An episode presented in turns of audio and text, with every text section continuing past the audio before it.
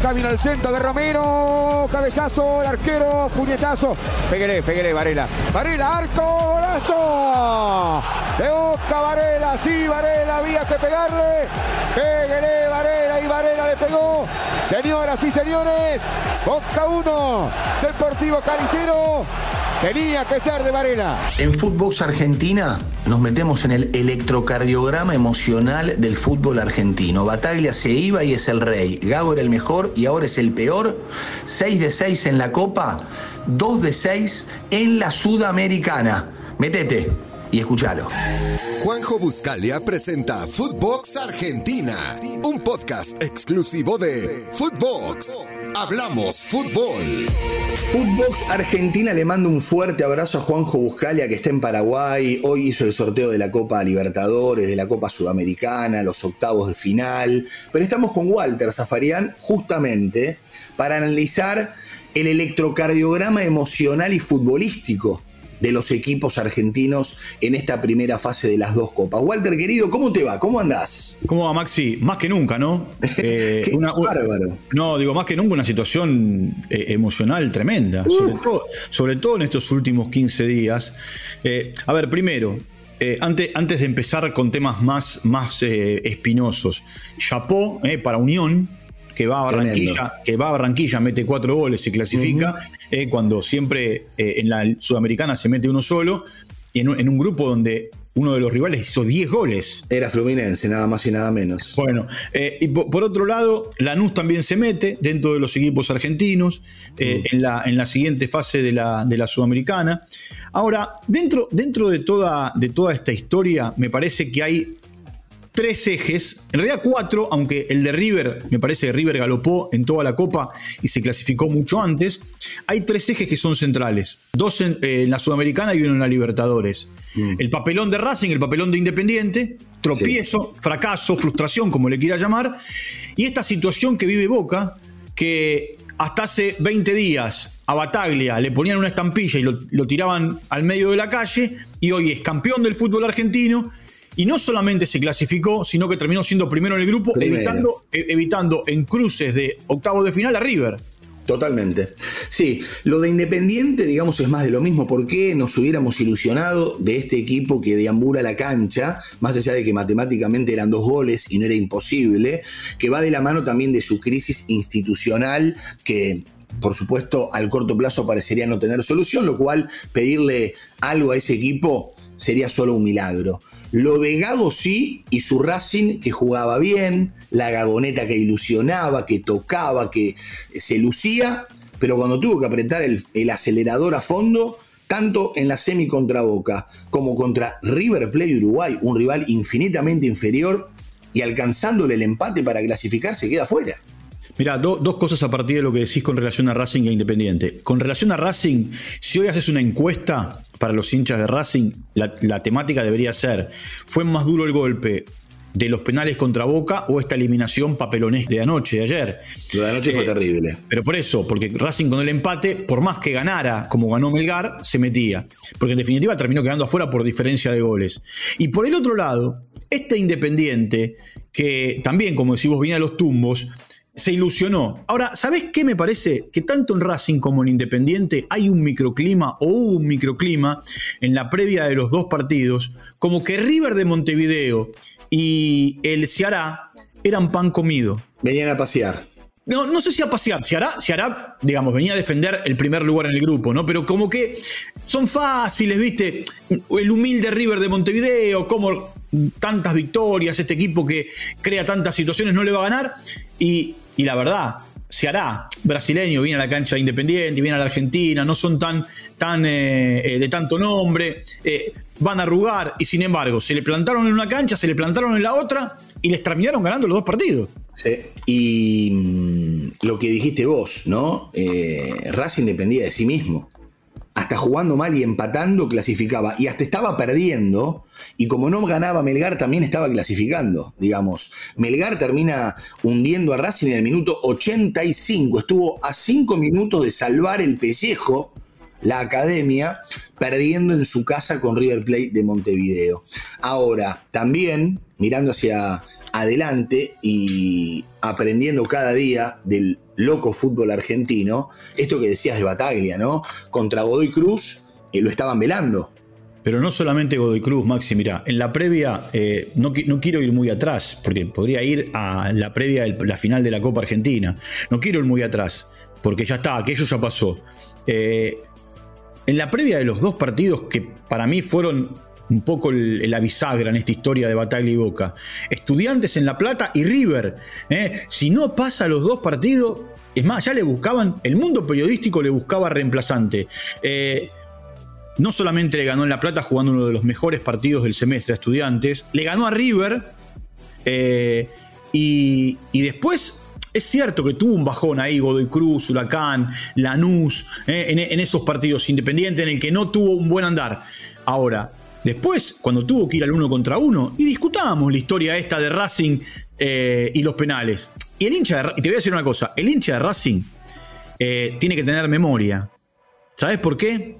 Porque con Pizzi, el año pasado, a esta misma altura, llegaron a la final del mismo campeonato, la Copa de la Liga, pateando penales en cuartos contra Racing y eh, en semifinales. Y después perdieron por paliza con Colón en la final. Sí, eh, pero por eso, la técnica de Pizzi era llegar, aguantar y patear mm. penales. Y mm. Boca hizo lo que pudo. Después discutimos si pateó al arco, si. Después caigámosle a Racing, que creó 20 situaciones como ayer. Y no supo definirlas. Sí, después la eterna discusión, ¿no? Perder jugando bien o ganar jugando como sea. Y hoy festejan los de Boca claramente. Un, día, un, día, un, día, cuando se produjo esto de Boca y Racing, un amigo mío me dijo, ¿y a vos te parece, Boca se clasificó de esta manera? Y le dije, mira, vos y yo estábamos juntos en Roma, en, Italia, viendo El, partido, Argentina-Brasil. Y, nos mirábamos y se nos fruncía eh, todo porque Brasil atacaba el palo cochea hasta que apareció en un momento determinado Canigi hizo el gol y se acabó Brasil, ganó Argentina y pasamos a la siguiente ronda párrafo aparte para la heroica de Vélez. muy bien, muy bien. Eh, Vélez también estaba desahuciado, sin entrenador, último en el grupo, también lo dábamos por muerto. Y mirá qué tremenda arremetida, termina segundo en la Copa, eh, se mete en la Libertadores. No me gusta, la verdad que no me gusta que venga el cacique Medina. Creo que el Bacari tenía, eh, por lo menos que le den la oportunidad de morir con las botas puestas en lo que viene. ¿Qué te asegura que la llegada de Medina te va a hacer ganar la Copa Libertadores? ¿no? Mira, el otro día charlaba con alguien que está dentro de la estructura de Medina. Eh, para ver si estaba todo cerrado. Y él me decía, de palabra tienen todo acordado. Él quiere que pasen los dos partidos de, la Copa, estos dos que quedaron y que le dieron la clasificación a, a Vélez, para saber si tiene que planificar un semestre derecho un semestre con Libertadores y torneo local, un semestre con Sudamericana o torneo local, o un semestre jugando solamente los 27 partidos del campeonato local. Eh, y que este tiempo se lo tomó para estudiar el equipo y para ver qué jugadores eh, tiene, que, tiene que contratar Vélez. Igual te voy a decir una cosa, Vélez todavía no oficializó la llegada de Medina. No, no, off the record. Solo off the y hoy, hoy Vélez trabaja. En realidad, no es que trabaja, tiene un par de días libres eh, de cara a lo que va a ser la puesta a punto para el arranque, una cosa loca, ¿no? Que el campeonato arranque la otra semana en el, medio, en el medio de los, de los partidos de fecha FIFA. Es tanto que se han quejado. ¿Sabes por qué digo esto? Porque el fútbol argentino si bien cede a Armani y a Álvarez al seleccionado nacional, bueno, tendrán que jugar Centurión y no sé, algún otro jugador de River. El fútbol argentino cede muchos jugadores a otros seleccionados.